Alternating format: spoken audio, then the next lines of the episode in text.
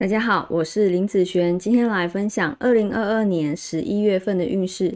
这一集是要来分享跟日主还有新日主的朋友，十一月份是从十一月七号到十二月六号，不是从十一月一号开始哦。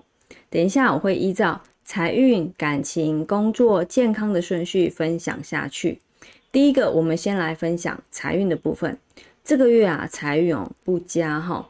看起来很多赚钱的机会，但这个机会啊，通常是包着糖衣来走，没有促销，没有优惠，没有低点，怎么会想投入呢？啊，小心找到错误的机会，以守成哦。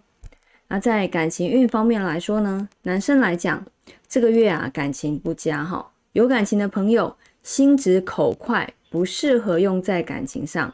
有些事情会越看越不顺眼，好，直接给建议其实是好事，但是啊，最好还是要修饰一下，或者是婉转的说话，好，目的达到就行了。哦，这个月是很容易被误会的时候哦。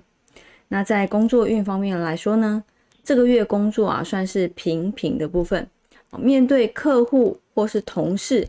哦，会有一些考验专业能力的情形，那预先做足功课是一定要的，不要因为太熟悉而放松哦，反而达不到预期的水准，被别人误会就不好了。那在健康运方面来说呢，这个月啊要多注意浅眠、精神不济、血压方面的状况，你可以多吃一些像青菜、奇异果、鱼油这些会有帮助哦。那有时间也可以多泡脚。